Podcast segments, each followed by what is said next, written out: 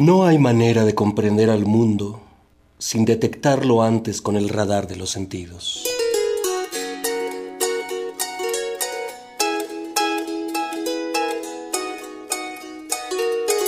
De Cocina y otras maravillas, una producción radiofónica sobre los textos de María Luisa Vargas San José.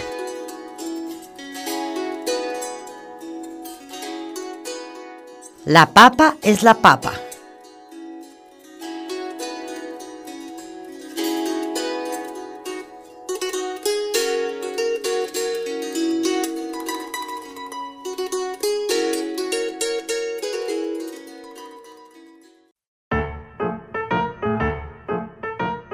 La papa es la papa, criatura, decía mi madre sobre su alimento favorito. Y es que en dónde podríamos encontrar la grandeza infinita del gusto, la versatilidad enorme y textura multifacética si no es en la andina papa. Esa patata que frita es ruidosa alegría, en crema de sopa es la perfecta tersura, bailarina en cubitos dentro de la olla del caldo y rendidora ayuda en el puchero o en el picadillo de carne. Majestuosa cuando gratinada al horno con su costra dorada. Perfecto equilibrio de sabor con mantequilla y queso. Sencillos recuerdos del monte y asadas con una ramita de romero y voluptuosas en el gordo puré escurriendo salsa de carne.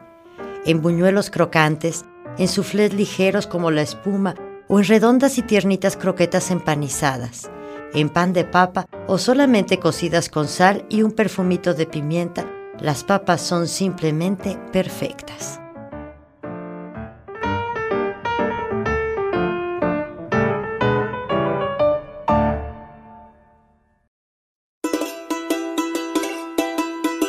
Diez mil años hace que la papa buena alimenta a los hombres y a las mujeres, los niños y ancianos de la cordillera andina, que comenzaron a domesticarla hace 5.000 y a compartirla con el resto del mundo hace poco más de 500 años. Según la mitología inca, cuando los fundadores de su imperio, Manco Cápac y Mamá Ochlo, emergieron de las aguas del lago Titicaca, lo primero que el dios Huiracocha les enseñó fue a sembrar las papas. Era el fruto que la Pachamama o la Madre Tierra les brindaba.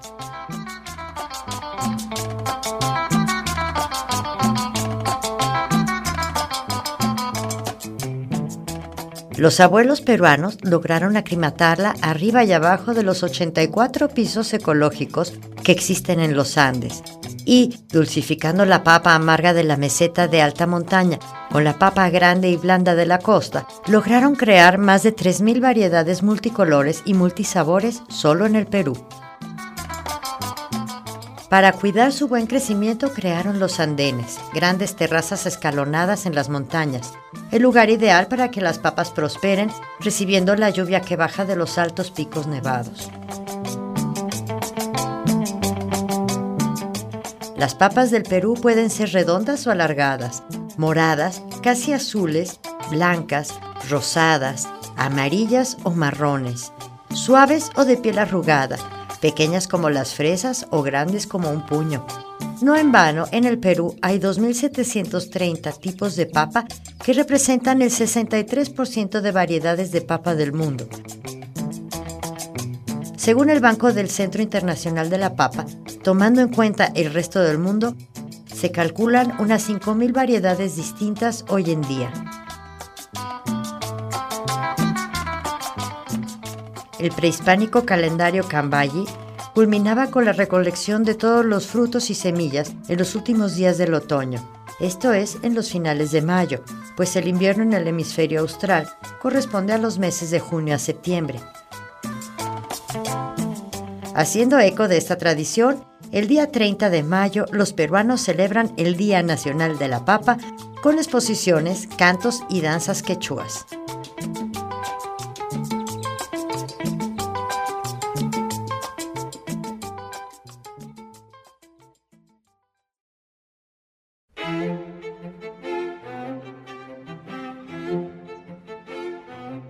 Oda a las papas fritas. Pablo Neruda. chisporrotea en el aceite hirviendo la alegría del mundo. Las papas fritas entran en la sartén como nevadas plumas de cisne matutino y salen, semidoradas por el crepitante ámbar de las olivas. El ajo les añade su terrenal fragancia, la pimienta polen que atravesó los arrecifes y, vestidos de nuevo, con traje de marfil llenan el plato con la repetición de su abundancia y su sabrosa sencillez de tierra.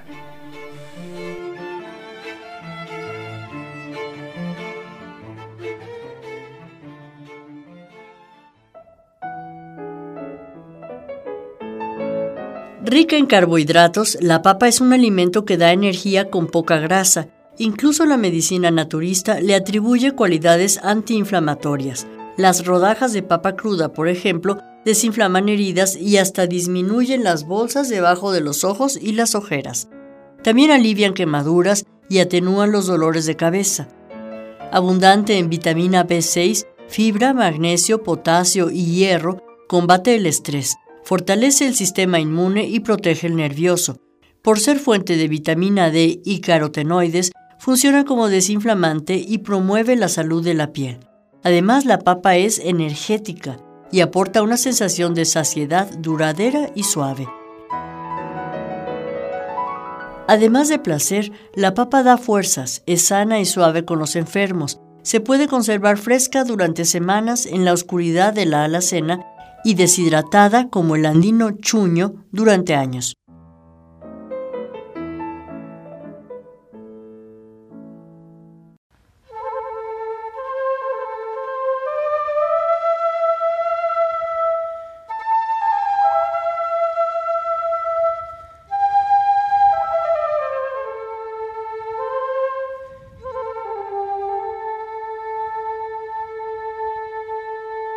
El chuño. En el Perú hay una forma especial de deshidratar la papa para lograr su permanencia casi eterna. Pequeñas papas momificadas por liofilización natural con los fríos vientos de la cordillera, expuestas a la helada de la noche y a los rayos del sol una y otra vez, ahí, al aire libre, desnudas en lo alto de los Andes, se secan las papas y se convierten en chu uñu o chuño que perdurará largos años previniendo el hambre y las malas rachas que nunca faltan. En Bolivia, Perú, el norte de Argentina y de Chile y el sur de Ecuador, el noble chuño se prepara rehidratándolo para formar parte de pucheros y sopas o moliéndolo para conseguir una fina harina, toda almidón, con la cual confeccionar postres y flanes.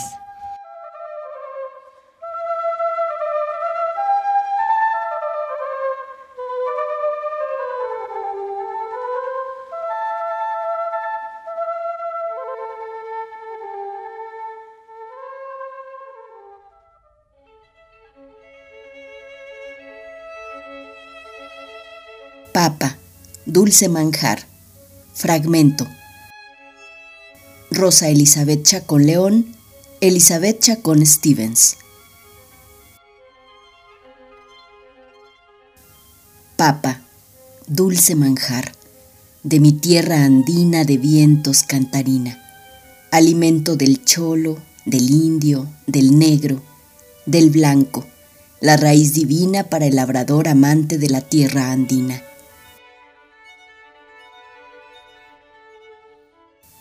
Papa, sabroso tubérculo de vastas oquedades en tierra fértil. Germinas para alimentar, para eliminar del hombre su tristeza, su congoja y su hambre. Se come en fiambre, desenterrada de olorosa tierra, y es producto bandera del Perú y de mi gente de la sierra.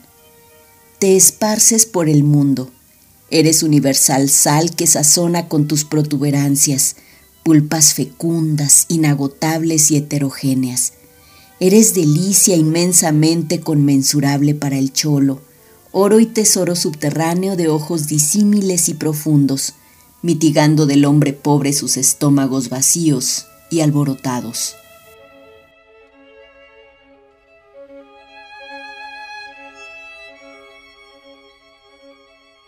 A pesar de tantas cualidades, la historia de la papa dentro de la gastronomía mundial no siempre fue fácil.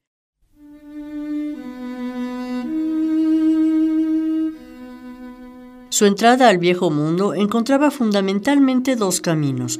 Una vía de entrada llegaba a Irlanda, de ahí pasaba a Inglaterra y a los Países Bajos, y la otra comenzaba en Portugal y España para continuar hacia Francia e Italia. Los registros de la época son pocos y muchas veces confusos o francamente erróneos, pues los cronistas del siglo XVI no eran grandes naturalistas y veían con iguales ojos al ñame, el tupinambo, la batata o camote y la mandioca, parecidos en su figura pero muy distintos en sabor y propiedades. El recibimiento inicial de la papa fue bastante rudo e incivil. Los ojos de los campesinos europeos, todavía turbados por las sombras del terror medieval a todo lo desconocido, vieron en la papa un peligro diabólico, enterrada en la oscuridad del inframundo, con sus formas retorcidas similares a la raíz de la mandrágora, ancestral alimento de brujas y demonios, se negaron a probarlas, y si las cultivaban eran solo para darlas como alimento a sus animales. Dada entonces como forraje a los animales y como limosna a los olvidados del mundo, los menesterosos, los locos, los prisioneros y los huérfanos, la papa fue un alimento despreciado en España, Italia y Francia durante muchos años.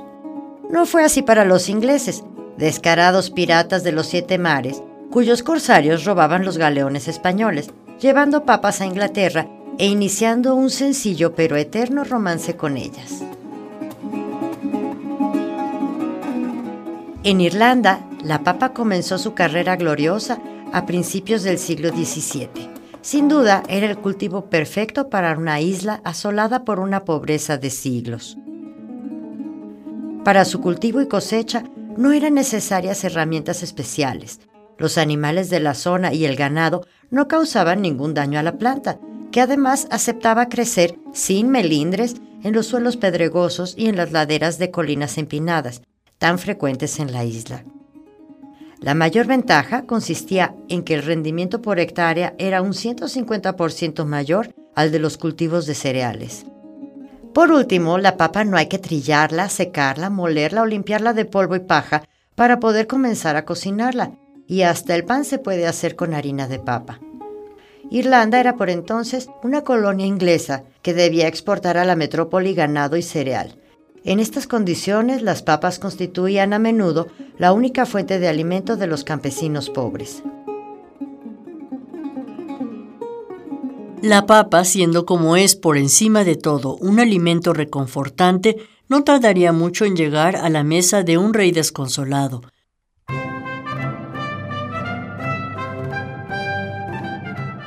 Apetitosa, así le pareció al agrónomo y farmacéutico Antonio Parmentier, un francés de mente abierta y nada remilgosa, pues huérfano de niño y prisionero en la guerra franco-prusiana, comenzó a comer papas durante su cautiverio, descubriendo la bondad y la belleza de este regalo andino con el que comenzó a experimentar e inventar recetas deliciosas, como la sopa parmentier, una delicada crema de papa y puerro, nata y caldo blanco de ave, bien espesa, tersa y calientita, conquistó el goloso paladar del rey Luis XVI, que amaba las sopas y que se enamoró perdidamente de las papas en todas sus formas.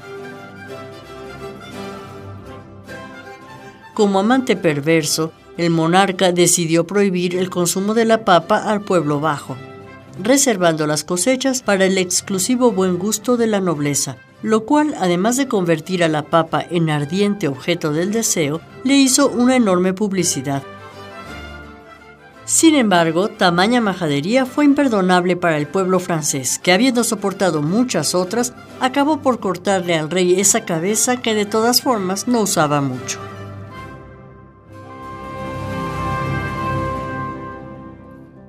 Treinta años después, grandes poblaciones europeas comían papas todos los días y en todas sus formas. El fantasma de las grandes hambrunas medievales parecía haberse esfumado cuando ocurrió la catástrofe.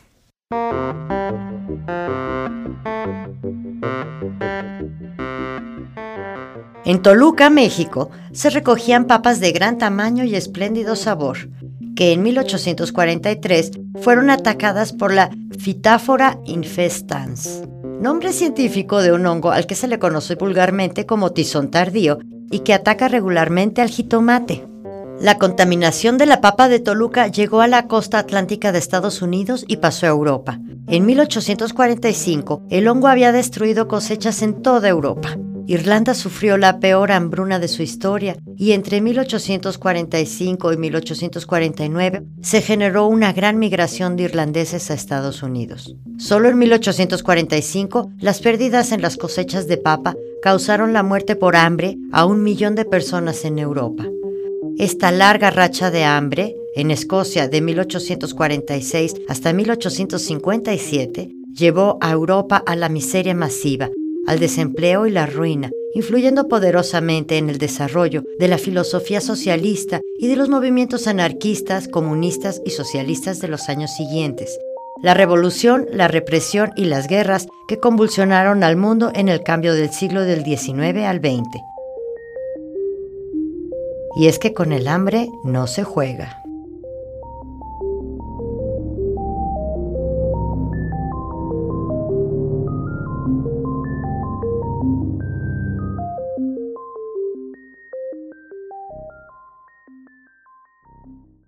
Oda a la Papa, fragmento.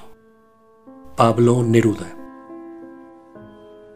Honrada eres como una mano que trabaja en la tierra, familiar eres como una gallina, compacta como un queso, que la tierra elabora en sus ubres nutricias, enemiga del hambre, en todas las naciones se enterró su bandera vencedora, y pronto ahí, en el frío o en la costa quemada, apareció tu flor anónima, enunciando la espesa y suave natalidad de tus raíces. Universal delicia, no esperabas mi canto, porque eres sorda y ciega y enterrada. Apenas si hablas en el infierno del aceite o cantas en las freiduras de los puertos, cerca de las guitarras, silenciosa, harina de la noche subterránea, tesoro interminable de los pueblos.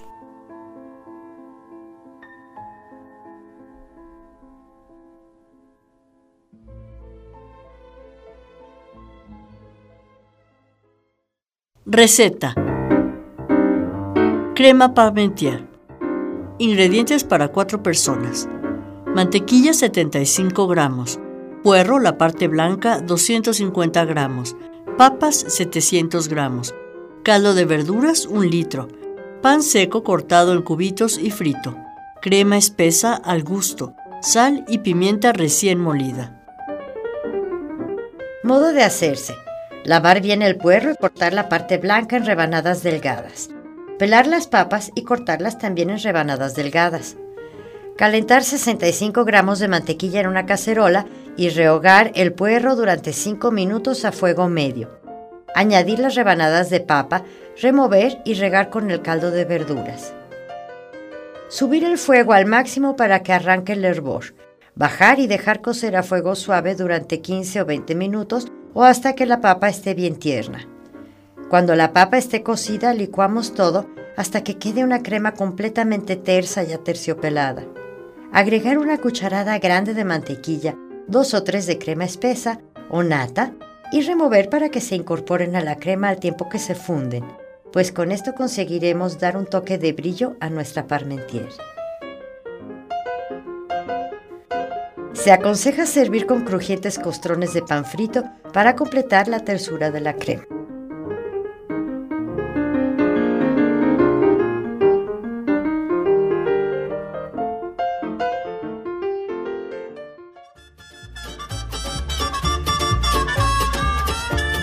De Cocina y otras maravillas. Producción Beatriz Vargas San José.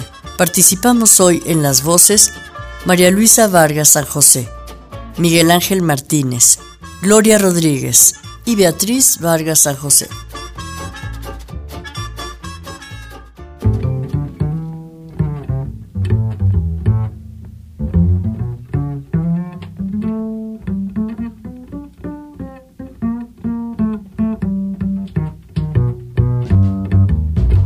Radio Universidad de Guanajuato presentó De Cocina y otras maravillas, Meditaciones de Cocina Íntima, una producción radiofónica sobre los textos de María Luisa Vargas San José.